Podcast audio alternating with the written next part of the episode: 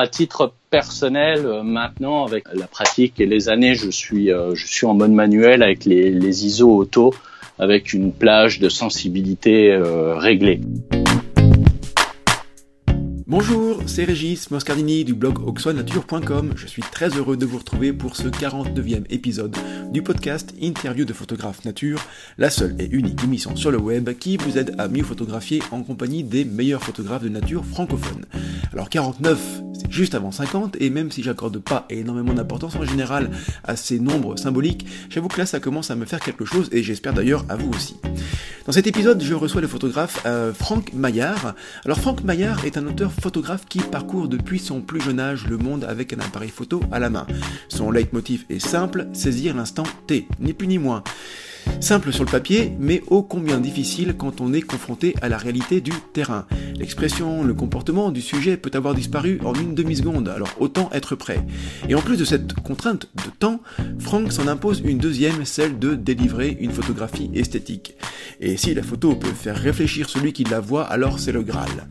Passionné de voyage, il a visité en long, en large et en travers le continent asiatique, puis l'Afrique. Véritable touche-à-tout talentueux, il excelle tant dans les photographies de de rues, de nature, mais aussi évidemment en photographie animalière. Vous allez apprendre comme d'habitude beaucoup de choses, voici entre autres ce qui vous attend. Vous apprendrez une astuce pour gagner en réactivité, le matériel photo utilisé par Franck, quel matériel Franck conseille pour un photographe animalier débutant, et puis évidemment le cœur de l'émission, la grosse partie sur le safari photo, vous apprendrez la définition du safari, quelles contraintes à connaître, des astuces pratico-pratiques, euh, quel réglage de base utiliser, comment faire des images originales, et puis euh, mieux vaut-il passer par une agence de voyage ou organiser seul son voyage? Et enfin, vous verrez quels sont les projets photos de Franck. Bonne écoute Bonjour Franck, euh, comment vas-tu? Eh bien écoute, euh, bonjour, euh, ça va bien? Écoute, pour commencer, alors comme je le fais à chaque fois, je vais te demander de nous en dire un peu plus sur toi, Franck. voilà, donc qui tu es rapidement, s'il te plaît. Alors moi j'ai 42 ans, hein, j'habite dans les dans les Ardennes, dans le nord-est de, la France, et je suis je suis auteur photographe. Hein, euh, j'ai commencé mon parcours photo euh, plus sérieusement il y a à peu près une dizaine, euh, dizaine d'années. Euh, premièrement, passionné, passionné par les voyages. Ah, finalement, c'est assez naturellement, j'en suis venu un petit peu à la pratique photographique. Ton site internet est merac.fr. Alors, j'ai beau avoir retourné dans tous les sens Franck Maillard, donc ton prénom et ton nom, et je ne vois pas de rapport direct. D'où vient ce nom Merak alors c'est parce qu'il n'y en a pas nécessairement de lien direct. En fait, euh, Merak, c'est le nom d'une d'une ville euh, en, Indonésie, hein, sur la, côte occidentale. C'est un endroit que j'aime bien. Je suis allé pas mal de fois euh, en Indonésie, mais c'est aussi le nom d'une euh, étoile, étoile de la constellation euh, la Grande Ourse. Et je trouvais ça, je trouvais ça sympa. Il faut toujours trouver un nom, une accroche, quelque chose. Enfin, ça fait des, années, des années maintenant que j'ai trouvé j'ai trouvé ça j'ai trouvé euh, l'idée euh, l'idée sympa de quelque chose vraiment euh, qui fasse un petit peu rêver voyager puis cette empreinte dans la terre et puis au niveau du ciel aussi cet entre deux j'ai bien aimé donc je l'ai gardé simplement comme ça pour moi ça a été ça a été naturel mais il n'y a pas effectivement nécessairement de lien entre mon nom voilà c'est comme ça que j'ai choisi j'ai choisi ce nom pour mon site parce que toute façon, il en fallait un. Il en fallait un, et c'est vrai que du coup, Merak, comme tu l'as dit, ça, c'est assez péchu, hein, ça marque bien les esprits, on s'en rappelle bien. Alors, ça sonne, ça sonne exotique. On, on, se doute bien que c'est pas, c'est pas français, hein. Euh, et en même temps, on retient facilement, c'est facile à prononcer. Et puis, il y a, l'aspect symbolique hein, euh, du voyage, euh, qui, qui, alors par contre, il faut le savoir, mais une fois que tu l'as expliqué, c'est vrai qu'on s'imagine euh, voilà partir très rapidement grâce à ton site, et ben même très loin dans les étoiles. Donc c'est une bonne, c'est un, bon un, bon nom je trouve. Alors on va, rester sur ton site. Il suffit de parcourir les galeries pour comprendre que tu es un photographe qui est très éclectique. Tu exportes des domaines très différents comme le paysage, le studio, la photo de rue, l'animalier. Euh, comment tu expliques cette une telle diversité? Bah écoute, euh, je l'explique euh, moyennement, parce que bah, effectivement, euh, pour moi c'est quelque chose de de naturel, très naturel cette, euh, cette diversité euh, dans la photographie, encore que ma diversité euh, n'aille pas d'un bout à l'autre. dire il y a, il y a des, oui, il y a des domaines photographes. Voilà, il y a des domaines. C'est infini quasiment. voilà, hein, qui qui ne m'ont pas qui ne m'ont pas plus, je dirais, plus que, que cela pour essayer d'étoffer un petit peu. Par exemple, je, fais très peu, voire pas du tout de photos d'architecture, par exemple. Il y a des gens qui aiment qui aiment beaucoup ça. Moi, c'est pas. Mais c'était c'était naturel pour moi d'aller vers euh, ce qui pouvait euh, finalement euh, me toucher. et où j'ai réussi à avoir quelques quelques résultats qui m'ont motivé, drivé, si je puis dire, pour pour continuer un petit peu. Donc c'est vrai que ça fait entre entre les paysages, entre euh, la photographie de rue, la photographie de voyage, les portraits que j'aime beaucoup, la photographie animalière, ça fait un champ, euh, ça fait un champ assez large. C'est vrai qu'on a tendance à voir les photographes animaliers qui font à 100% leur pratique, euh, voilà. Et ben moi je me suis diversifié un petit peu, mais mais sans me forcer. C'est quelque chose qui a été euh, complètement, euh, complètement naturel pour moi. Et puis il faudrait pas justement se forcer, c'est-à-dire que si, euh, si on le fait, c'est qu'on aime bien, voilà, on aime bien le domaine dans lequel on, exerce. Tout à fait, ça s'est fait, voilà, naturellement. Moi, je t'ai demandé comment tu l'expliques, mais finalement, tu, tu as très bien répondu. Ça, ça s'explique pas vraiment. C'est, on va dire, c'est presque le cœur qui parle, c'est la passion, c'est l'envie, et voilà, c'est tout. Il y a pas, des fois, il n'y a pas à chercher midi à 14 heures. mais là, par contre, j'avoue ne pas trop savoir s'il vaut mieux se spécialiser à fond dans un domaine photo pressing pour en connaître toutes les ficelles, tu l'as dit, hein, les photographes animaliers, souvent c'est à 100% la photo animalière, ou alors à l'inverse, embrasser plusieurs champs pour s'en nourrir. Euh, c'est quoi ton avis là-dessus euh, Voilà, est-ce qu'il vaut mieux euh, faire plein de choses ou alors en faire qu'une et à fond? Alors, c'est hein c'est une question un petit peu délicate parce que chaque photographe, euh, chaque photographe est, euh, est, est différent. Euh, d'un point de vue, d'un point de vue photographique, la problématique, elle reste, elle reste la même. oui, tu veux dire que obtenir une bonne image. Voilà, oui, c'est ça. Oui, plus. Quelle que soit, quelle que soit la, la spécialité dans laquelle on est, le but, c'est d'obtenir la plus belle image possible. Après, euh, techniquement parlant, bah, c'est toujours, euh, c'est toujours euh, le trio de tête hein, entre la sensibilité, la vitesse d'obturation. Donc, les moyens techniques, on les a. Après, je dirais franchement que pour moi, pour moi, il faudrait mieux envisager une pratique de la photographie qui soit qui soit pleine, qui explore réellement tous les champs. Et je pense que d'un domaine à un autre, on peut toujours euh, apporter quelque chose. Par exemple, moi, je faisais beaucoup de, de photographie de voyage, beaucoup de photographie de rue. Bon, les choses se passent assez euh, rapidement, donc il faut pas souvent traîner pour prendre les images. Bah, ce, cette, cette, cette, aptitude à la rapidité, à manipuler mes boîtiers, eh ben, vont me servir dans ma pratique de, ma, de la photographie animalière. Alors, tiens, je rebondis sur ce que tu dis, c'est super important. La plupart des personnes qui nous écoutent maintenant sont des photographes animaliers. Eh bien, s'ils ont envie de gagner en réactivité, euh, eh bien, ils peuvent très bien euh, euh, prendre leur appareil photo, aller dans la rue, en tout cas aller dans des, dans des euh, photographier des, euh, euh, je sais pas moi, des marchés, des choses comme ça, pour pouvoir gagner en réactivité. Parce que la difficulté, c'est vraiment en animalier, on n'a pas toujours le sujet sous, les, sous la main. Hein. L'animal, il n'est pas toujours là quand on l'attend, donc ça peut être des fois frustrant. On n'a pas assez d'occasion de, de, de, de shooter, d'appuyer sur le, sur le bouton, et eh bien pour compenser ça, on peut très bien prendre son appareil et faire des reportages photos dans la rue, euh, dans des voilà, dans des, dans des lieux de vie assez importants. Et là, euh, beaucoup utiliser son appareil pour pouvoir gagner en réactivité et, et faire des entraînements dans ce cadre-là. Ça peut être aussi intéressant.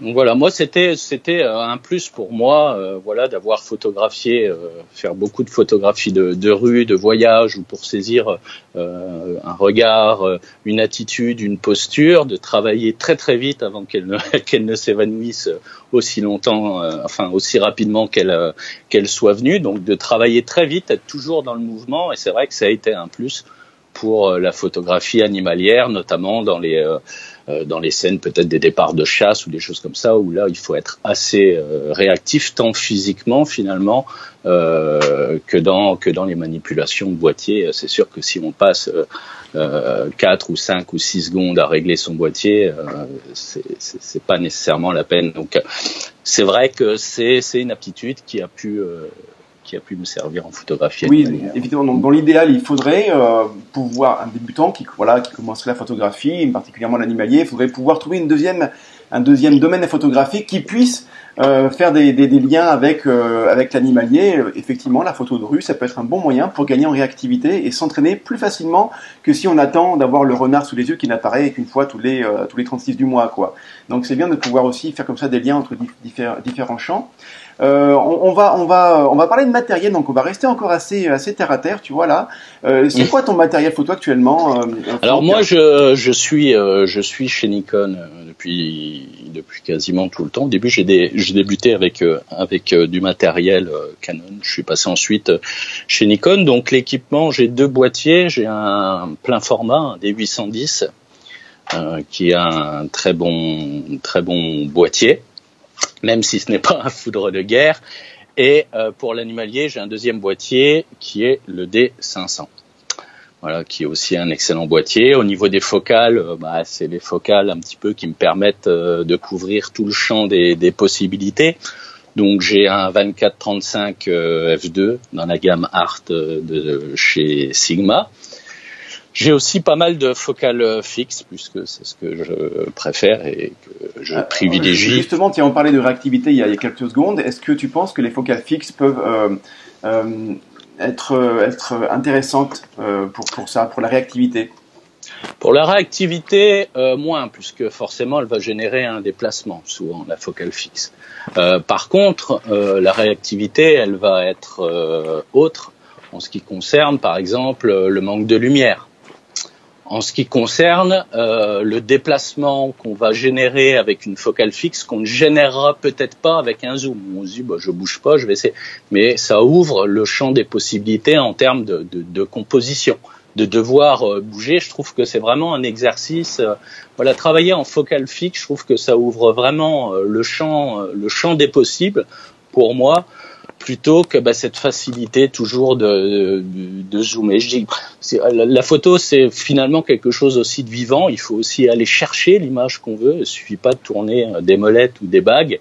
Et je pense que bah, les focales fixes euh, bah, permettent permettent ça, de se bouger un petit peu plus, de trouver euh, euh, nécessairement euh, ou pas d'ailleurs euh, un angle qu'on pourra avoir qu'on n'aurait peut-être pas été chercher avec avec des avec des zooms. C'est marrant parce que moi j'aime beaucoup ça. J'attendais pas forcément. Alors je, je, je, te rejoins sur le sur le côté être plus acteur de la photographie parce qu'on va se déplacer physiquement. Donc je te rejoins là-dessus. En revanche, c'est vrai que je m'attendais pas forcément à cette réponse sur la réactivité. J'aurais plutôt eu tendance à dire que quand on a un zoom, on sera moins réactif dans dans, dans le geste photographique parce qu'on va on va plus pinailler sur le cadrage. Comme on peut, on peut euh, en restant les pieds plantés au sol, on peut euh, zoomer, dézoomer et modifier son, son, cadre et sa scène avec un petit, un petit coup de bague. Je me dis que là, justement, on perd un peu réactivité. Est-ce que, alors qu'une focale fixe, bah, finalement, on sait comme ça, si on bouge pas, il n'y a pas, il a pas à tortiller, il y a juste à, à déplacer un tout petit peu le cadre avec l'appareil, mais c'est tout, quoi. Est-ce que tu penses que ça, ça peut jouer aussi? Ah, et moi, je pense surtout que si on connaît bien son, matériel et ses optiques, si j'ai euh, un 50 mm ou un 85, euh, euh, je sais très bien à quelle distance me tenir et ce que ça pourra donner plus ou moins dans le cadre, parce que j'ai l'habitude de travailler, je sais très bien comment je vais mettre mon œil dans le viseur, euh, avec l'habitude d'utiliser euh, mes focales fixes, je sais très bien ce que je vais avoir. Tandis qu'effectivement, quelqu'un qui va avoir un zoom, eh bien, va peut-être euh, être à 70 mm et qu'il va falloir qu'il remonte à 120, alors que moi, je me serais peut-être déplacé dans le même temps et je serais déjà en train de en train de cadrer. Alors en fait, ça, ça, ça se recoupe, ça se recoupe un petit peu, mais j'aime plutôt cette idée de vraiment vraiment vivre euh, la photo et aller aller chercher chercher l'image. Puis en plus, il y a aussi euh, les résultats euh, optiques euh, qui, en termes généraux, sont bien meilleurs sur les, focales fixes que sur la majorité des, zooms, sans compter la luminosité qui ben, peut jouer dans une dans la réactivité suivant ce, ce que l'on peut photographier, l'accroche d'un point à F ou voilà, c'est un petit peu c'est un petit peu l'idée. C'est pour ça que j'aime beaucoup moi les, les focales fixes. Ah ouais, c'est vrai que moi aussi j'aime ça. Et puis pour l'animalier, J'avoue, alors c'est vrai qu'après il pourra toujours y avoir le, débat de dire on en affût et eh bien du coup, euh, si on a une focale fixe, eh bien on peut plus bouger parce qu'on en a vu justement. Mmh, on, est, alors tout est fixe, hein, l'appareil, l'objectif est photographe. euh, et c'est vrai qu'avec un zoom, on peut dézoomer, on peut aller plus loin avec la focale. Il y a toujours un petit peu ce débat, euh, voilà. Mais hum, après, là aussi, je te rejoins à 100%. Euh, il faut vraiment connaître son connaître son matériel à fond, c'est-à-dire que euh, il faut pas être surpris, quoi. Il faut il faut pas mettre l'œil dans le viseur et se dire euh, trop tard, bah, bah, je suis pas assez près, je suis trop loin. là, je suis trop près avec la focale fixe justement. Et, encore une fois, il faut photographier, photographier, refotographier encore et encore et encore. Euh, pas parce que c'est comme ça qu'on connaît son matériel, ses réglages, et puis surtout euh, pouvoir anticiper carrément avant même de mettre l'œil dans le viseur, on va voir, on, sait déjà à peu près à quoi ça va ressembler. Donc ça, c'est un vrai atout, et tu l'as très bien dit, il faut, euh, voilà, il faut connaître son matériel. Voilà, ça me paraît, ça me paraît essentiel. Ensuite, bah, en termes de, en termes de, de focale. Euh, j'ai un 50 mm, un 4 aussi euh, dans la gamme euh, Art de, de, chez Sigma qui sortent des optiques qui sont fabuleuses ces dernières années. Les Art là, elles sont vraiment incroyables. elles ont des, elles ont des définitions, des caractéristiques vraiment folies. Hein. Oui, puis des qualités optiques, des piquets qui sont sont absolument euh, ébouriffants pour un prix qui est quand même relativement contenu. Donc le 85 euh, 1.4 aussi euh, de la gamme euh, Sigma et ensuite j'ai bah, l'ami du photographe hein, le 70-200 f2.8. Ouais. Celui-ci je l'ai gardé chez Nikon. Tu l'utilises pour quoi? Pour les pour les portraits pour les Je peux l'utiliser un petit peu pour tout. Hein. On peut même l'utiliser en animalier, hein, monter sur un APS-C avec le coefficient multiplicateur. Bah, finalement on arrive, euh, on arrive à une focale qui peut. Je me rappelle que là, euh, d'un voyage au Botswana, euh, il y a pas mal de pas mal de temps où il y avait plus du tout de lumière.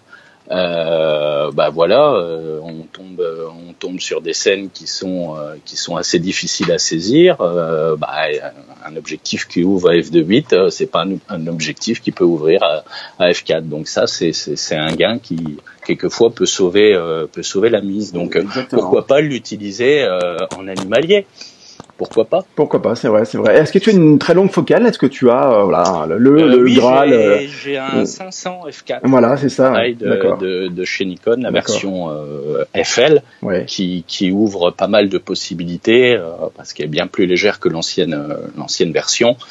Donc euh, elle fait euh, 3 3 kg 90 je crois de mémoire donc bah, ça permet de faire euh, enfin euh, enfin du, du, du main du main levé euh, voilà sur le sur le terrain sans sans galérer ni fatiguer outre mesure voilà tout du long de la journée. Sans être tétanisé, euh, effectivement, c'est un, sacré, c'est un sacré gain.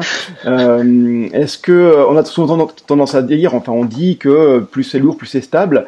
Est-ce que là, justement, avec ce, ce, ce 500 F4 plus léger maintenant, est-ce que tu perds pas un petit peu en stabilité ou, ou finalement après 4 kilos, ça reste quand même stable, quoi? Non, non, 4 kilos, c'est c'est. bien. Après, tout dépend, tout dépend du boîtier euh, qui est derrière, mais euh, bon, on considère un boîtier, euh, moi souvent le D810 ou au moins le D500. Le D810 un petit peu plus lourd que le que le D500. On a on a vraiment une, une stabilité qui est qui est quand même relativement relativement remarquable. Hein. Là-dessus, il n'y a pas de il y a pas de souci, mais vraiment tenir l'ancienne version du 500 mm toute la journée pour euh, pour faire des faire des oiseaux, c'était vraiment euh, c'était juste pas possible. Donc euh, avec cette cette version, bah voilà, on gomme un petit peu. Et puis les qualités optiques sont là aussi.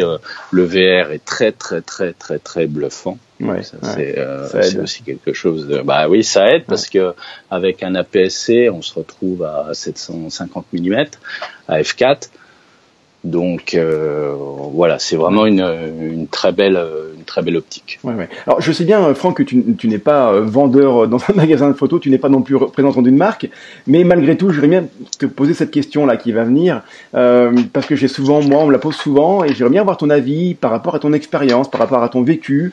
Euh, Qu'est-ce que tu conseillerais à un photographe qui débute euh, Voilà, quel, quel genre de matériel, en tout cas quand je parle de matériel, hein, euh, à réflexe objectif, voilà le, le petit duo qui irait bien pour commencer par rapport encore une fois à ton expérience et à ce que tu est-ce que tu as est-ce que, ce que tu as vécu toi et à tes, à tes retours quoi. Bien moi je conseillerais un boîtier plein format euh, déjà. Hein, après, tout va dépendre effectivement du budget. Plein format, pourquoi? Bah, déjà pour la, la montée euh, en sensibilité, euh, même s'ils ont fait beaucoup, beaucoup, beaucoup d'efforts euh, sur les, les sur les APS-C, malgré tout, bah, le plein, le plein format reste reste supérieur. C'est sûr. Donc je vais, je vais, je vais privilégier ça. Et, puis, les, tarifs, les tarifs ont, bien baissé. Hein. Ça aurait été il y a 3 ou 4 ans, on parlait de plein format, ça faisait mal, ça faisait mal quand même au compte en banque. Maintenant, ah, oui, ça, il y a des... quasiment, ah il y a même des, des APS-C comme le D500 oui, qui sont euh, bien plus onéreux qu'un boîtier euh, plein format. Donc euh, c'est vrai que ça s'est un petit peu amélioré à ce niveau-là. Donc faut pas s'en priver. Et puis après, euh, moi je recommanderais bah, de quoi couvrir euh, le champ le plus large. Donc euh, bah, les focales un petit peu de base du, du photographe en général et même du photographe animalier. Un 24-70 à f2.8 c'est toujours sympathique. Toujours bien, c'est toujours polyvalent, c'est parfait. Voilà, en version stabilisée ou pas, bah, chacun appréciera et puis ça dépend de sa stabilité personnelle. c'est ça, à, pouvoir assumer de telles dépenses. maintenir l'ensemble. Euh, donc surtout qu'on peut en avoir maintenant euh, d'occasion à des prix qui sont vraiment, euh, qui sont vraiment euh, intéressants, hein, quelle que soit d'ailleurs la marque. Hein, pas de souci particulier. Un 70-200 f2.8, ça j'y tiens parce que c'est une, une, optique, comme je te disais tout à l'heure, qui est vraiment polyvalente, où on va on, va pouvoir faire un petit peu d'animalier, surtout avec des conditions de lumière difficiles. On va pouvoir euh, faire du portrait, on va pouvoir. C'est vraiment un, un, une ouverture qu'il faut. voilà, à 200 mm à, à, à 2.8, euh, je veux dire ça fait ça, ça, fait des, des, des, des, fonds très flous, c'est c'est très onctueux, c'est très fait, beau. Un bokeh, euh, ah un bokeh qui est assez impressionnant, puis des profondeurs de champ qui sont qui sont assez. Ah, donc on peut travailler avec tout ça et sortir sortir de, de belles images. Donc pour moi c'est on peut on peut on pourrait imaginer de prendre une version F4. Hein. Chez Nikon, il y a une version F4 qui a des qualités optiques euh, remarquables. On dit que maintenant, bah, F4, c'est pas très très grave, puisque de toute façon, comme on peut euh, monter, en sensibilité, le, euh, le, bokeh n'est pas le même, quoi. le bokeh n'est pas le même. et puis la profondeur de champ, en plus, surtout à courte distance. C'est vrai, c'est vrai. Donc moi, moi, je suis vraiment, voilà, le 70-200 f2.8. J'ai l'impression que tu l'aimes bien, ouais. ouais, ouais. Hein. et puis euh, bah après pour, pour, pour ce qui est du téléobjectif euh, après ça va dépendre euh, ça va dépendre du, du budget Ouais, hein. c'est vrai que là, on, attaque, on attaque quand même des, des, des, morceaux qui sont assez, assez, assez chers. Euh, ouais, moi j'aime bien le 300 mm f4. Alors c'est vrai qu'on est un petit peu, ça, ça assez proche par rapport au, au, 200 finalement. Hein, c'est que c'est que 100 mm de plus, que ça peut faire aussi la différence. Mais euh, mais c'est pas forcément très très cher. La qualité optique elle est fabuleuse euh, pour un, un, prix qui est assez contenu. Donc ça peut être aussi euh, voilà, ça peut être aussi un bon moyen d'attaquer, euh, d'entrer dans le monde des grandes focales euh, voilà, je sais pas ce que tu en penses toi. Qu'est-ce que tu euh, ah bah, oui, c'est un, un, objectif. Enfin, moi, je connais euh, celui celui qui a été fait par Nikon dernièrement et qui est vraiment une optique en plus qui est extrêmement légère. Ah ouais, avec la, le système de la lentille de Fresnel, c'est c'est fort. ouais. Ça c'est assez, c'est même assez bluffant. L'encombrement aussi, lui, est réduit. Hein, pour un 300 mm, il n'y a pas que le poids. Je trouve que l'encombrement est tout à fait, euh, tout à fait maintenu. Et puis, euh, bah, effectivement, euh, visser avec un bon petit D500 derrière, bah, on arrive à quelque chose en photographie animalière qui est absolument léger et assez, assez redoutable. Ou alors, on a aussi, on a aussi le, le dernier, les derniers zooms sortis chez Nikon, notamment le, le 200-500 ah oui, f5.6 qui n'est pas si onéreux euh, que ça, hein, puisqu'on on trouve euh, à l'entour de 1400, 1500, non, qui est pas, 500 euros. Hein, qui est dans les mêmes prix que le, que le fameux, euh, là qu'on connaît bien maintenant, qui sont célèbres, les 156 de chez Tamron et Sigma, qui est dans les mêmes prix. Et on est chez, on reste chez Nikon. Et en plus, après, avec ce que tu as dit précédemment, euh, avec 24 70, 70 200 et 400, et pardon, et 200 500, finalement, on, on couvre avec trois objectifs. Une, alors, on est chez Nikon bien sûr, mais chez Canon, on doit, pouvoir trouver à peu près, grosso modo, la même chose, mais on couvre avec trois objectifs vraiment toutes les focales, quoi. Voilà pour un encombrement qui, ben, ma foi, n'est pas euh, n'est pas énorme hein, ça. à prendre euh, à prendre en compte. Donc euh, donc voilà, je sais que le 200-500 chez Nikon a très bonne presse. J'ai pu l'essayer. Et euh, c'est vraiment un zoom qui est, qui est remarquable. Puis il y a, y a quand même malgré tout la polyvalence d'un zoom qu'on retrouvera pas sur des longues, euh, longues euh, focales fixes. Tiens, je reviens sur 70-200. Euh, J'en ai pas personnellement. est-ce que, est-ce que toi tu peux l'utiliser en proxy photo? Est-ce que c'est jouable ou pas? Est-ce que la distance minimale de mise au point est, est intéressante? Est-ce qu'on peut utiliser pour la, la, photo de, on va dire macro hein? C'est bien que c'est pas les puristes vont pas apprécier, mais est-ce qu'on peut, est-ce qu'on peut le, le jouer là-dessus euh, des, des, des, petites fleurs. Le, le bokeh, hein, encore une fois, qui peut être très intéressant, la profondeur de champ qui est très réduite. Est-ce que tu peux, tu penses pouvoir l'utiliser avec ça ou pas? Alors non, euh, là ça va me pas, enfin ça va être compliqué. Ils se sont améliorés sur la dernière version euh, au niveau de, bah, de, la de la mise au point euh, minimum, mais bon malgré tout ça reste une optique qui va être quand même pour des situations de proximité plus que voilà réellement une approche euh, vraiment là il faudrait il faudrait réellement changer de, de focale. Le 70 200 c'est un petit peu euh, un couteau suisse mais que ça reste dans une certaine euh, une certaine proximité bien qu'il soit amélioré sur la sur la dernière version qui, qui, a bonne presse et elle par contre qui n'est absolument pas donnée hein. oui oui oui oui, ah bah, de toute façon les, en général les, les nouveautés comme ça. Et puis non il faut comprendre aussi que on se demande toujours pourquoi, mais c'est aussi cher finalement. Euh, bon, vraiment, je parle des extrêmes, hein, je parle des, euh, des, des, euh, des, 500 mm f4, les dernières versions, c'est à plus de 10 000 euros. Pourquoi? Et ben en fait, il suffit d'aller voir un petit peu comment ça se passe dans les usines de production. c'est un savoir-faire qui est, qui est absolument incroyable. Alors déjà, c'est des processus industriels qui sont maîtrisés, qui coûtent très cher, c'est de la recherche et développement.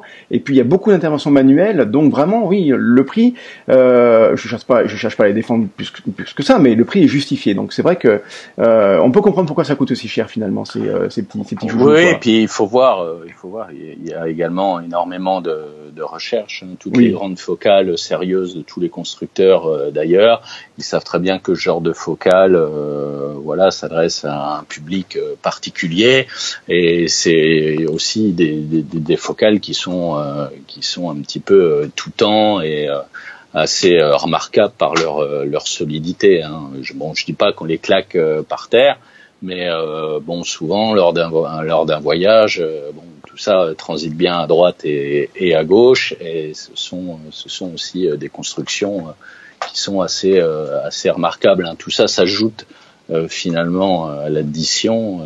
c'est ça, ça, paye un prix qui est, qui est conséquent, mais pour du matériel, euh, du matériel quand même considéré comme euh, comme professionnel. Quoi. Ouais, et puis je pense qu'il y a une telle maîtrise technologique que c'est peut-être pour ça aussi qu'on retrouve pas, en tout cas moi j'en connais pas, de vraiment bas de gamme. Euh, enfin, tout, tout, est très bon quoi. Alors il y en a les Samyang, les Samyang sont réputés pour pas être chers, mais ils sont pas mauvais non plus. Alors c'est vrai qu'il n'y a pas des fonctionnalités de, de, de, poussées, il y a souvent pas la mise au point automatique, euh, mais bon, ça reste des bons des bons objets aussi. Euh, voilà, c'est peut-être avec ce savoir-faire technologique-là qui est assez, assez poussé, qu'il n'y a pas de sous-marque euh, qui permettrait de s'équiper vraiment à, bas, prix, à bas, coût, ça n'existe pas en fait pour les objectifs photo. En tout cas, moi, j'en connais pas.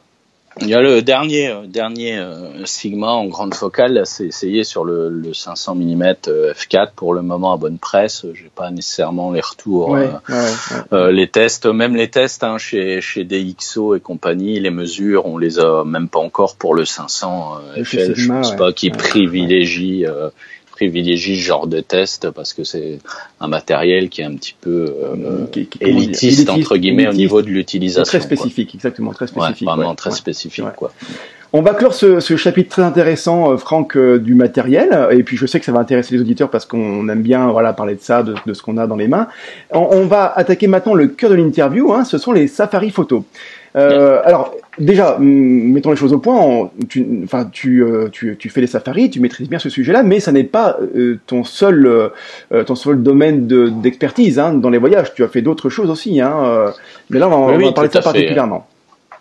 Bon là, c'est effectivement voilà des petits des petits tips, une petite aide que je peux donner, un petit coup de pouce pour les gens qui parce que c'est une question que que j'ai souvent, des fois un appel ou un mail. Ah ben, je vois que vous faites beaucoup de beaucoup de photographies en Afrique. Je prépare mon premier, euh, mon safari, et je voudrais pas le louper, quoi. Voilà, c'est ça un petit peu. voilà, c'est euh, ça. Donc euh, moi, je, je, suis toujours content de faire bénéficier.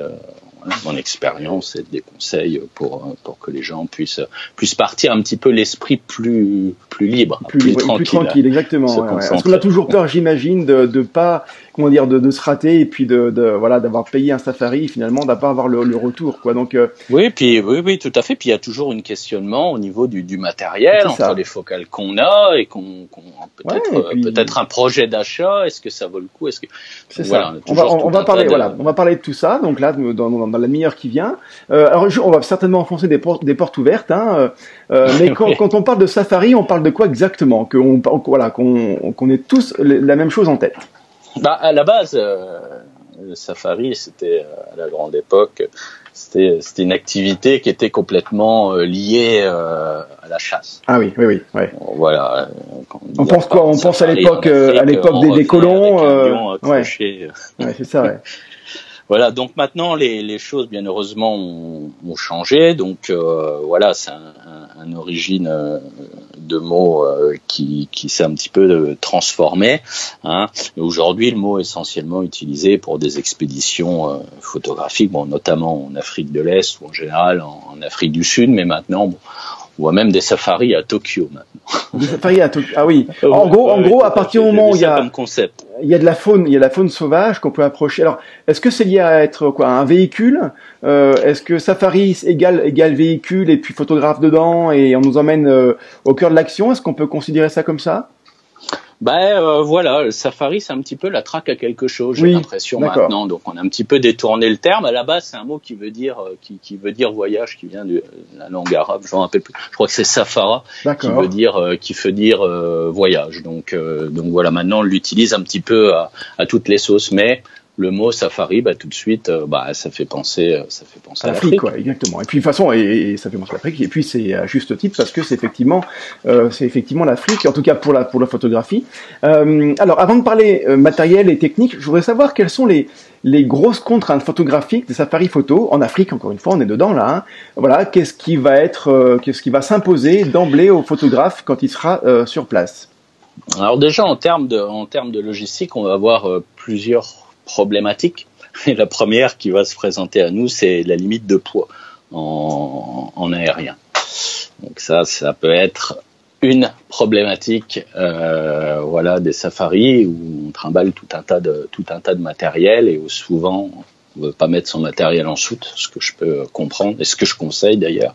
Et on veut le prendre avec soi en cabine mais euh, bah, on voit qu'on dépasse vite ce qui est autorisé en général. Alors suivant les vols, bien évidemment, suivant euh, les pays, mais souvent on est un petit peu euh, dans le rouge. Donc il y a cette première problématique, euh, ça va être ça, le poids, hein, la limite de poids en, en, en aérien. Hein. Et puis après, on va voir les problématiques, euh, bah, euh, voilà, sur place, problématiques euh, de poussière, beaucoup. Ça, euh, c'est quelque chose euh, auquel il faut euh, veiller. Et si on n'est pas trop trop préparé, bon, on se rend vite compte que voilà, ça peut devenir un petit peu euh, catastrophique sur le sur le sur le matériel. Bon, après, effectivement, il faut travailler avec euh, énormément de lumière souvent. Donc ça, c'est aussi c'est aussi à prendre en compte. Hein. Et puis travailler dans des véhicules où on n'est pas tout seul, avec euh, du matériel, avec euh, des longues focales, sans gêner les autres, sans. C'est aussi un petit peu euh, compliqué. C'est le genre de problématique qu'on va qu'on va rencontrer dans un dans un premier temps pour quelqu'un qui n'a qui n'a jamais fait de safari. Euh. Ouais, donc Voilà, c'est effectivement, ça fait quand même pas mal de contraintes. Ben, on a aussi ces mêmes contraintes euh, ailleurs dans d'autres domaines, d'autres domaines évidemment. Hein. C'est pas, c'est pas, euh, c'est là, ce que tu as dit là, c'est propre au safari, mais des contraintes existent dans d'autres domaines.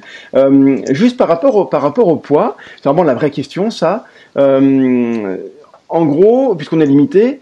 Qu'est-ce que tu conseilles d'emmener? Alors, je, veux dire, tout, tout, tout est lié. C'est-à-dire que s'il y a beaucoup de poussière, on pourrait penser qu'il vaut mieux éviter d'avoir à changer de, de, de focale, enfin en tout cas d'objectif euh, en pleine session. Donc, euh, il vaudrait mieux avoir deux boîtiers avec deux objectifs montés sur l'un et sur l'autre. Mais en même temps, ça fait du poids en plus. Comment, toi, précisément, qu'est-ce que qu'est-ce que tu emmènes, par exemple? Moi, je suis intraitable. Effectivement, tu le disais tout à l'heure, euh, dépenser euh, des milliers d'euros euh, pour partir euh, en Afrique de l'Est pendant huit jours ou neuf jours. Euh, Voilà, c'est quand même un budget qui est, qui est conséquent, donc on n'a pas envie que euh, ça parte, euh, ça parte mal une fois arrivé là-bas. Donc déjà, la première chose que je peux conseiller, c'est de prendre deux boîtiers au minimum. Alors ceux qui en ont qu'un, et, ils peuvent en louer un. Ça se loue. Hein. Alors, ça peut se louer. On, peut s'en faire prêter un, mais ouais ou voilà, s'en faire prêter un par des amis peut-être ou, ou, de, ou de la famille. Alors il y a les pannes, les pannes techniques qui peuvent arrêter sur, euh, qui peuvent arriver pardon sur les sur les boîtiers, mais il y a aussi euh, la casse. Euh, moi je l'ai pas vécu personnellement, mais je me souviens de, alors c'était pas en Afrique, c'était à Bandavgar où on partait photographier le, le tigre. J'avais un photographe qui était qui était avec moi pendant pendant huit jours et qui avait, je me rappelle, c'était je crois un Nikon D700, je crois si ma mémoire est bonne, et qui s'est mis euh, qui s'est mis à battre un petit peu de l'aile au niveau de, de la batterie, euh, certainement les contacteurs.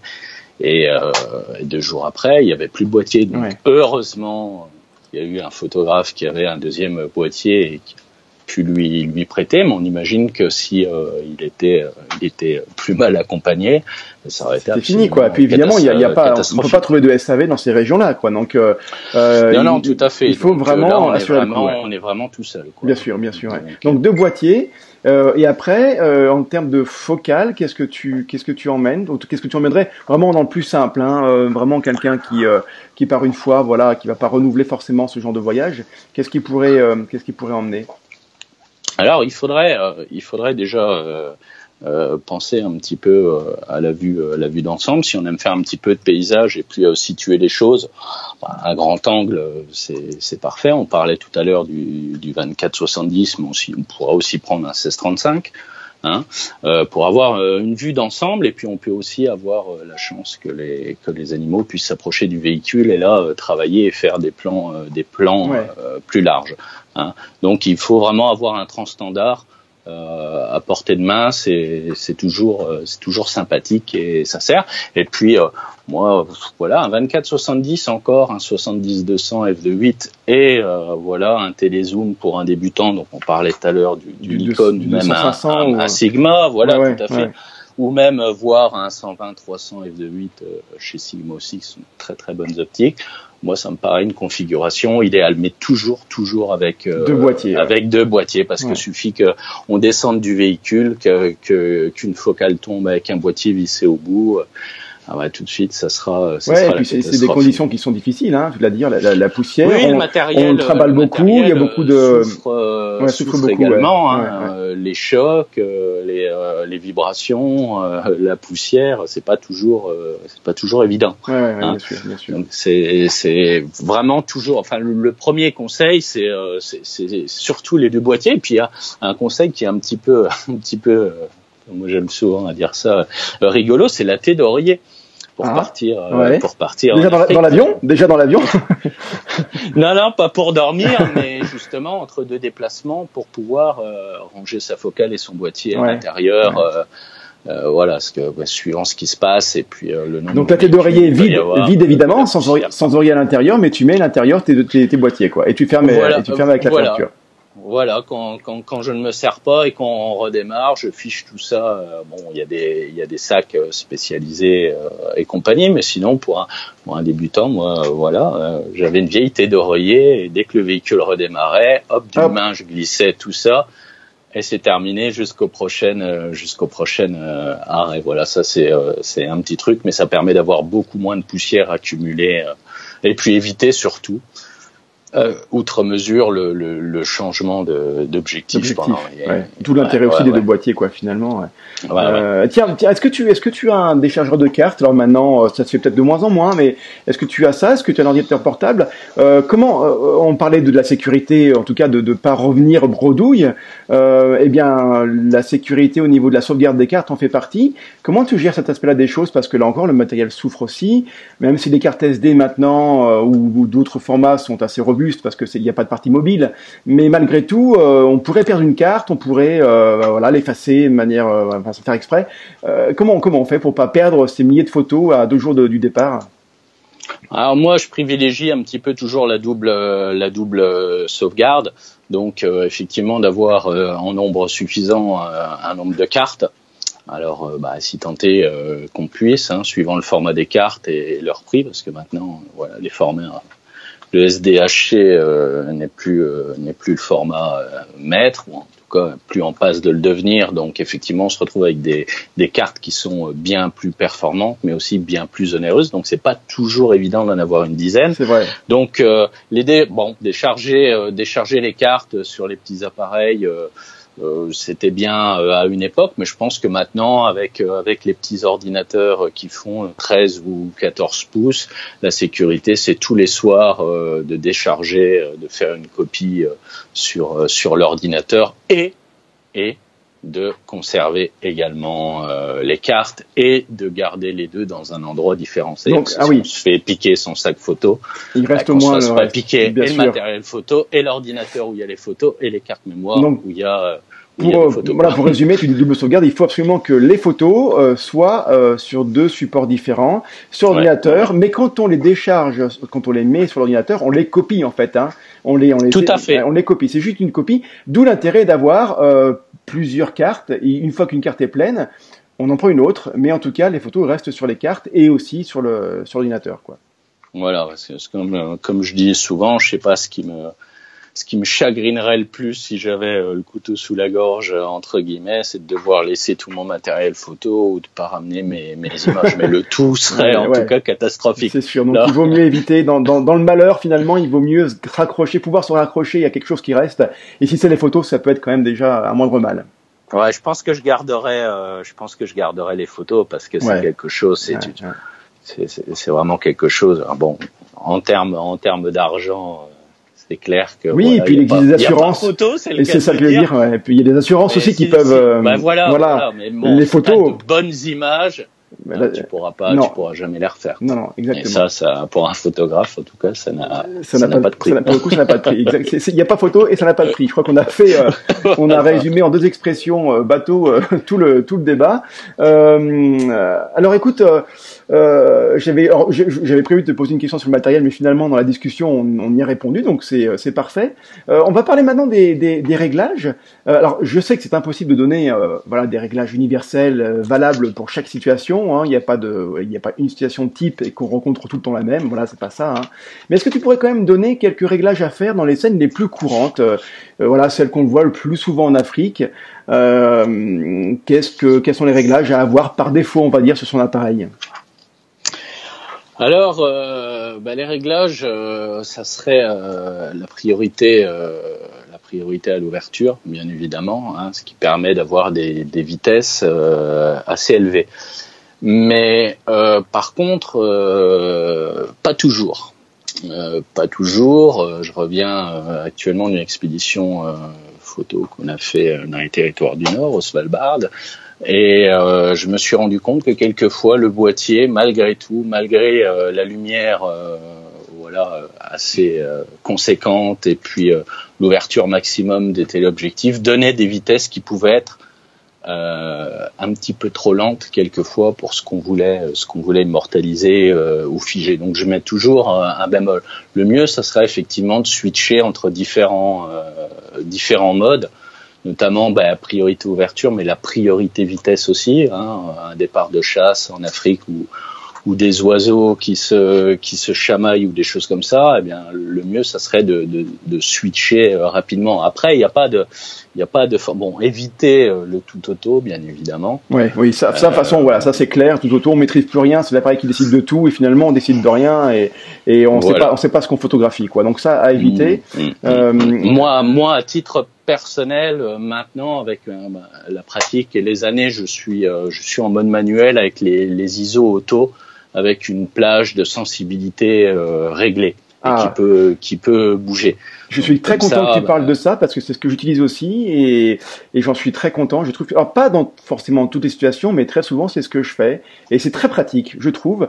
Euh, tu gères ton ouverture, tu gères ta vitesse et derrière l'appareil se débrouille avec les ISO pour pouvoir euh, euh, t'assurer l'exposition. Je trouve ça assez bien finalement. Voilà, moi je trouve que c'est c'est un petit peu le mode euh, le mode idéal. Ça existait pas trop il y a quelques euh, quelques années parce que les boîtiers euh, avaient des menus, des configurations un peu plus simples. Maintenant qu'on peut peaufiner un petit peu plus plus les choses, ben voilà, on laisse on laisse l'appareil gérer la sensibilité.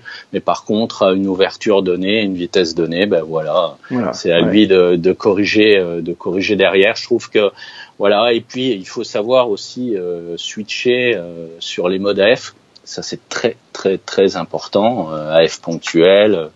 Euh, voilà pour pour des sujets qui sont qui sont immobiles mais en Afrique on peut avoir des scènes qui sont assez rapides des animaux qui se mettent à bouger assez rapidement et ça il faut vraiment il faut vraiment être réactif là-dessus passer de AFS en AFC alors maintenant sur les boîtiers pro on peut configurer les boutons pour pouvoir euh, se créer des raccourcis en une seconde.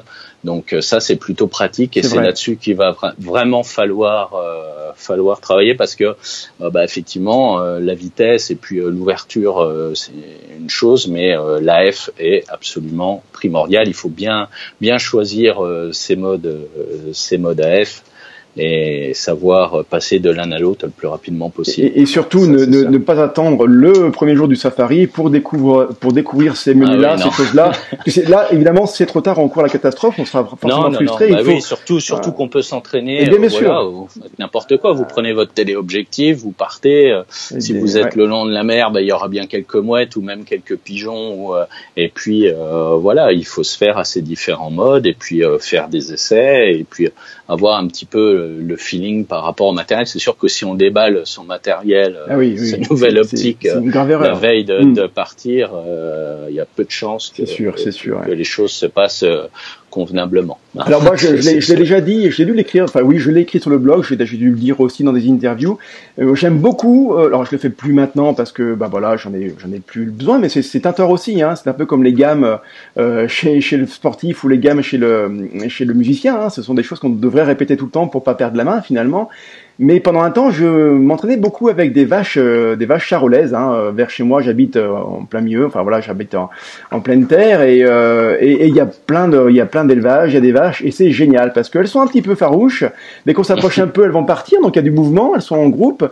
Euh, elles sont pas trop loin, donc on peut s'amuser avec avec voilà ces objectifs. Et c'est un bon moyen de maîtriser son appareil, de tenter des trucs et parce qu'elles vont revenir de toute façon, quoi qu'il arrive. Et voilà, c'est un bon entraînement. Je le conseille à ceux qui débutent ou qui voudraient euh, voilà s'entraîner avant de partir à un voyage. Eh bien, euh, d'aller voir un troupeau de vaches, c'est absolument formidable pour tenter plein de choses.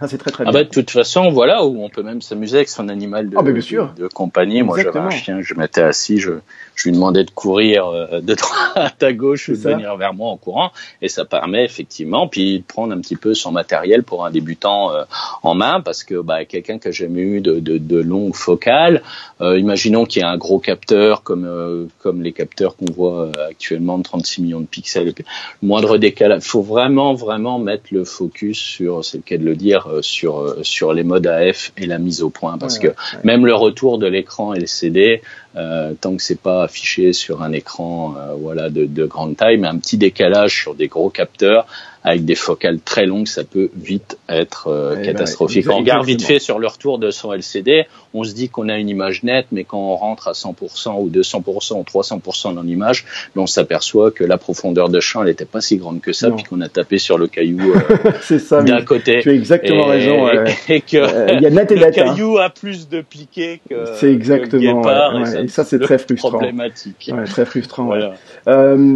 est-ce qu'il y a est-ce qu'il y a des astuces pour faire des, photos euh, qui sortent de l'ordinaire euh, je, veux dire, qui ne soient pas comme celles des autres participants à Safari, parce que ben voilà, on est, on est plusieurs dans le même 4x4, c'est forcément le même point de vue, en tout cas c'est le même emplacement. On peut pas choisir, justement, l'emplacement. Voilà, comment euh, comment faire pour bah, pour faire des photos qui ne soient pas celles que bah, que tout le monde aura fait finalement? Est-ce qu'il y a des astuces pour pouvoir trouver des choses différentes? Bah, ça me fait en fait, euh, en fait, je ne suis qu'à moitié d'accord avec toi. Euh, pour parler de euh, mon dernier voyage, on était plusieurs photographes qui étaient, on travaillait beaucoup en Zodiac, donc un espace encore bien plus que des longues focales en Zodiac, donc un espace encore plus restreint qu'un véhicule, un véhicule de gamme live. Euh, et pour autant, euh, à la fin, on s'est fait une petite sélection de nos photos, donc forcément des scènes auxquelles on avait tous assisté dans un endroit qui était euh, assez assez confiné, donc comme tu le dis, hein, au même emplacement, et on a absolument tous sorti des images qui étaient différentes. Ah oui, d'accord. Tout au moins des images sélectionnées, donc des images qui finalement représentaient ce qu'on voulait sortir de la scène donnée, toutes différentes. Avec le, en gros le même focal, même, même, même environnement, même sujet et même emplacement, il y a des les choses étaient différentes. Donc, et personne, personne ne s'était ne s'était outre mesure montré les photos Au fur et à mesure, ou, mm. Euh, voilà, et quand on a vu nos images, on voyait qu'il y avait des interprétations différentes. Donc le sujet, lui, effectivement, c'était l'ours euh, en ce qui euh, en ce qui me concerne. Lui a été été le même, mais par contre les interprétations, on était complètement. Est-ce que finalement, le, alors tu parles d'interprétation et j'adore ce mot-là. Est-ce que finalement, ce serait pas le meilleur moyen de faire des, des images originales, en tout cas qui qui qui ressemblent pas à des images plutôt communes, ce serait d'attendre avant de photographier, même si on a très envie, qu'on attend ce voyage depuis très longtemps, d'attendre et, de s'imprégner du, de l'ambiance, de l'environnement. Alors je sais que c'est quasiment impossible à faire. On peut on peut pas s'empêcher de photographier parce que c'est là et on l'attend depuis tellement tellement longtemps. Mais est-ce qu'il n'y a pas aussi cette part de de, de, comment dire de d'observation qui est très importante et qu'on aurait tendance à oublier parce qu'on veut vite avoir des souvenirs? Alors, euh, moi, moi, je pratique, euh, je pratique différemment. la photographie animalière, effectivement, il y a photographie animalière qui, qui, se fait sur des espèces euh, précises. Moi, j'aime beaucoup les tigres. C'est une photographie qui est assez compliquée parce que déjà le biotope l'est compliqué. On est souvent en forêt, on n'est pas sur sur de la savane ou du donc c'est des milieux qui sont assez euh, assez fermés. Les tigres sont assez euh, discrets, sont assez farouches, du moins certains. Euh, c'est vraiment une photographie qui joue un petit peu à cran. Donc moi j'ai une manière de, de, de travailler euh, en général qui est qui est différente. Une fois l'espèce trouvée, euh, la première des choses, c'est quand l'espèce apparaît, déjà, je sécurise mon expédition entre guillemets, c'est-à-dire que je vais essayer de prendre une image le plus vite possible, à contrario de ce que, voilà, pour essayer, si ça tourne mal, d'avoir au moins quelque chose de propre et de, de, fait quoi. Voilà, voilà. J'assure, j'assure la photographie, euh, voilà, dès que je, dès que je peux. D'accord. Et ensuite, une fois que c'est sécurisé, alors là, il faut libérer un petit peu euh, la créativité. son esprit, mmh, voilà, mmh.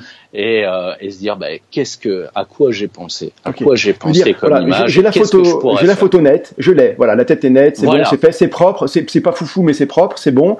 Maintenant, voilà, euh, plan plan, mais techniquement assuré. Voilà, c'est ça, d'accord. Et après, par contre, après, fais, après, après, je vous laisse la créativité, voilà, voilà. Là, il va falloir. Alors après, c'est chaque photographe euh, est différent, chaque manière de photographier euh, euh, également, l'inspiration du moment, puis les contraintes techniques. Euh, voilà, je, je pense qu'il faut prendre du recul après après cette sécurisation. Et là, moi, je me, enfin, quand je photographie, c'est un petit, je me retrouve un petit peu dans, dans une espèce de, de, de bulle. C'est d'ailleurs assez lent. Et là, j'essaye de travailler mes images. Ben, voilà, on fait tous de la photographie animalière, donc euh, on sait qu'on ne maîtrise pas tout. Donc il y a des contraintes sur le terrain, bah il faut voilà et et on travaille comme ça et souvent on arrive à sortir euh, à sortir euh, une ou deux images voilà qui, qui valent le coup sur une sur une observation. Ouais, ouais, Non mais j'avoue je, que j'aime bien ce conseil là parce que on peut comment dire on voilà on pourrait être frustré de pas avoir l'image bien nette et bien et bien propre alors que là si on l'a fait dès le début après on est on est relâché on est plus détendu et on peut se laisser aller et c'est vrai que c'est un bon surtout sur des voyages comme ça qui sont parfois le voyage d'une vie et donc voilà, il faut assurer le coup et après on peut on peut se, on peut se laisser aller. J'aime bien, j'aime bien ton, ce conseil-là. Effectivement, une bonne idée. Bah, on entend souvent aussi euh, le conseil de dire ça sert à rien de déclencher à tout va, euh, prenez le temps. Euh, c'est vrai, effectivement, il faut laisser le temps à sa créativité, mais malgré tout, pour la photographie animalière et surtout, surtout en Afrique, moi, je privilégie vraiment le mode rafale. Euh, pourquoi? Parce que on n'a pas toujours une visualisation dans l'instant du déclenchement. Ça peut prendre un demi millième de seconde. Euh, on ne sait pas réellement, on n'a pas nécessairement le temps de regarder ce qui se passe euh, sur le retour LCD de l'appareil, et c'est vite fait d'avoir une posture d'un animal d'une patte un peu trop levée ou une démarche pas si gracile parce que entre deux mouvements ou quelque chose comme ça, ou un animal, ça m'est déjà arrivé sur euh, voilà un portrait d'oiseau, un relié à l'ombrun qui fermait ses yeux sur la, les 1 de millième de seconde que, que j'avais mis, et le fait de prendre, alors je dis pas de prendre du 11 ou 13 vues par seconde, mais de prendre des petites rafales de deux ou trois secondes peuvent aussi sécuriser le mouvement euh, qu'on voudrait vraiment euh, vraiment donner euh, à l'animal. Complètement. et puis c'est une question d'attitude et c'est-à-dire que moi je, je, le vois typiquement sur des photographies de, de, de, réunions de famille que je peux faire parfois, de portraits que je peux faire, je prends en, rafale. Alors pas en rafale rapide, hein, j'ai une rafale, je crois moyen, j'ai trois trois niveaux, je suis en moyen. Euh, je prends trois quatre photos euh, et ce qui me permet d'avoir quasiment systématiquement sur les sur les trois quatre au moins une attitude sympa parce que souvent il y a un œil fermé, il y a la bouche qui est mal qui est mal qui est mal qui est mal mise enfin voilà. Et donc du coup, c'est un bon moyen de sécuriser, on parlait de sécurisation, bah, c'est aussi un moyen de sécuriser son son, son shooting quoi. Donc c'est important de faire on Cherche, on cherche à magnifier euh, l'animal euh, l'instant ou même le, le, le biotope à, à côté. Et c'est vrai qu'il faudrait pas grand chose pour que bah, un œil à moitié clos ou alors euh, bah, une patte un peu trop euh, pas assez euh, pas assez lancée d'un côté et ou de l'autre. des fois c'est le détail. ça donne une posture un ah petit peu et ça joue à pas, un, pas, à, vraiment hein. un, fois.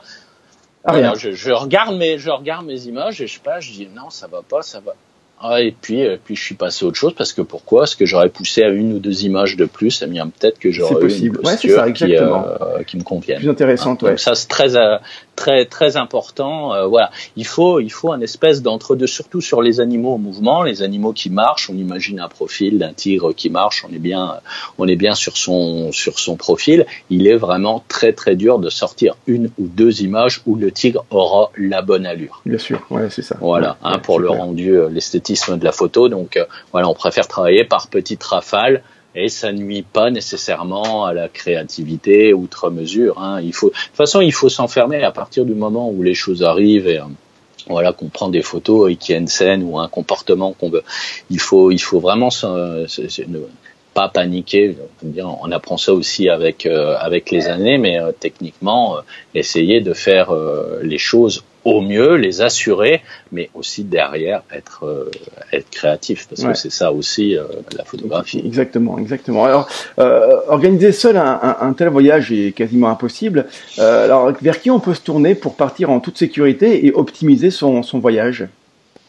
Alors ça, ça va, ça va dépendre. Alors effectivement, on, on, peut toujours organiser de chez soi en ayant quelques bonnes adresses ou voilà, je l'ai déjà fait. Par contre, effectivement, euh, surtout pour un premier, un premier safari, il vaut mieux euh, s'assurer si l'on veut faire de la photographie. Ça dépend un petit peu comment on, veut vivre. Il y a des gens qui partent en safari parce que c'est une expérience de voyage comme une autre ils veulent voir. Ils veulent voir, ils n'ont sont jamais partis, ils ont entendu, bah, les gens vont en safari, bah, ils veulent vivre euh, l'expérience du safari sans pour autant rechercher outre mesure euh, voilà la photographie derrière. Après, si on est photographe animalier, qu'on aime beaucoup la photo, eh ben, il vaut mieux se tourner vers une agence spécialisée mmh, dans les mmh. safaris euh, photographiques. Euh, assurément, pour euh, pour différentes euh, différentes raisons. Déjà, bah, les contraintes liées à la place. Souvent, les véhicules de gamme drive sont, peuvent recevoir jusqu'à six personnes, mais souvent les agences qui sont optimisées pour la photographie animalière, bah, voilà, s'arrêtent à quatre, ce qui permet d'avoir un petit peu plus ses aises, son matos photo à côté, son sac photo, et puis de pas se gêner entre photographes. Donc ça, c'est vraiment un avantage. Et puis les guides, les, ah guides, les, chauffeurs. les guides, ils, euh, résonnent en photographe, quoi. Tout à fait, tout à fait. Ils vont orienter le véhicule pour ne pas avoir de lumière. C'est euh, euh, vraiment optimisé. Et c'est aussi la possibilité, quand on peut, de faire ce qui est pour moi vraiment quelque chose que, j'affectionne, c'est le hors-piste. Euh, on peut pas le faire partout en Afrique. Euh, on peut pas le faire dans toutes les zones. Euh, mais par contre, à ma connaissance, il y a que ces agences qui euh, qui arrivent à, à, faire du hors piste et ça, c'est une expérience. Euh, ça ouvre ça ouvre des possibilités. voilà, assez assez considérables. Est-ce que tu peux hein donner des noms d'agences Alors tout à fait. moi, je peux conseiller Objectif Nature. D'accord. Objectif Nature, c'est une agence voilà qui qui existe depuis plus de 20 ans 21 ou 22 ans. C'est une entreprise aussi euh, qui est familiale. Mm-hmm. Hein, euh, il y a Hervé euh, Fourneau, il y a ses, il y a ses enfants et tout cela. Donc c'est c'est à Paris, c'est à 63 rue de, de Lyon, hein, dans le 12e. Et bah voilà, il y a réputation. Et puis après, il y a, il y a, il y a, il y a des salons, hein, on les trouve dans les salons. Hein, on va Tout à fait. Bah, hein, si vous allez à Montier, Montier si vous allez un petit peu dans la, la, plupart, la plupart des, des, des salons, vous les retrouverez euh, représentés. Mais c'est vraiment un gage, un gage de, de qualité. C'est vraiment un plus sur euh, sur la photographie. Ça c'est sûr. Pour les euh, images qu'on peut ramener. Écoute, euh, on, arrive là, ça fait déjà une heure qu'on est qu'on est ensemble, donc il n'y a pas de coupure pub, hein, donc on n'est pas contraint par par ça. pas encore. Pas encore, bah, pas encore, non. quand il y en aura, ce sera plutôt bon signe finalement. Bah oui, c'est vrai. je parlais de ton site merac.fr au début. Euh, donc j'invite, vraiment, j'invite les auditeurs à, aller voir toutes les belles que tu as que tu as mis en place, surtout celles parce que ça ne concerne plus celle intitulée Wildlife, évidemment, mais même des autres qui sont très très réussies aussi. Euh, donc ceux qui sont en manque d'inspiration, bah voilà, auront de quoi faire, donc c'est quand même intéressant. Est-ce qu'il est possible de t'acheter un tirage euh, pour ceux qui sont intéressés par une de tes photos? Euh, oui, tout à fait. Alors, euh, soit bah, il y a un formulaire de contact, euh, on peut m'envoyer un email et effectivement, moi je donne suite par rapport au, au desiderata, voilà, de, de l'acheteur. Ou on peut me trouver aussi sur Art Photo Limited. D'accord. où je vends également mes tirages qui sont numérotés au maximum à 30, 30 exemplaires. D'accord, hein. d'accord, Donc voilà, il suffit de me, de me contacter et les choses se font naturellement, donc soit sur le site Art Photo Limited ou soit directement par mail sur mon site merac.fr. Et est-ce que tu peux les, les, signer, je veux dire les dédicacer, une signature manuelle? Est-ce que tu Bien sûr, ah oui, oui, tout à fait. Hein, il y a un certificat d'authenticité. De toute façon, quand je fais un tirage qui est qui est donné, le, tirage est signé. Aucun souci, euh, aucun souci là-dessus. Parfait. Donc merac.fr. Euh, euh, quels sont tes, tes projets photos pour la suite là, pour les, allez, on va dire les, les mois qui viennent?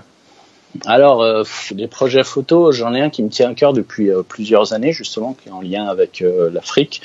J'aimerais à terme faire faire une exposition sur un, animal qui est un petit peu méconnu, qui s'appelle le ratel, le nez badger. Je sais pas si non, ça entendu non, parler. Coup, non, ça me dit rien. on l'appelle un petit peu, là, un petit peu cette figure de, de psychopathe de la savane. C'est un animal qui est absolument remarquable. Alors ça ressemble un petit peu, ce serait un mélange, tu connais pas, mais euh, euh, pour être mélangé à un glouton, si tu connais oui, ça, oui, ça, un, un, glouton et puis euh, un blaireau. Tu rappelles son nom? Tu peux rappeler son nom, s'il te plaît? Le badger, le ratel. D'accord. Voilà, et c'est un animal qui est absolument remarquable parce qu'on parce que c'est un animal. On, on, dit que c'est l'animal le plus courageux, euh, ah oui, oui, courageux du monde. Oui, oui. Donc on a souvent les, les, équipes de football américains et tout qui le prennent euh, comme euh, comme, comme, emblème. Ouais, comme emblème ouais. Alors bon, il, il, a quelques aptitudes physiques qui sont déjà incroyables. C'est un des seuls animaux au monde qui peut courir en arrière. il a une peau ah très lâche, ce qui fait qu'à chaque fois qu'on le chope par le cou, il arrive quand même à se à mort de l'agresseur. il ne craint pas, il ne craint pas les morsures de serpents ni les piqûres d'abeilles, où il tombe dans le ah coma, il se remet aussitôt. Enfin, c'est un animal qui est absolument incroyable, qui est très très belliqueux, mais qui est aussi très très intelligent. On n'en trouve pas partout en Afrique, on en trouve dans certaines zones. C'est assez compliqué. C'est assez compliqué aussi de suivre une famille euh, sur du long terme pour pouvoir prendre une série d'images, pour peut-être préparer une exposition et tout. Mais de mon point de vue, en France, ça n'a pas, ça n'a pas encore été fait. Moi, c'est un animal que je, n'en ai jamais vu. Pourtant, j'ai passé, euh, passé pas mal de centaines d'heures en Afrique, mais c'est, euh, on peut tomber dessus comme jamais. Mais euh, voilà, c'est ce que j'aimerais bien euh, réaliser au moins dans les dans les années à venir.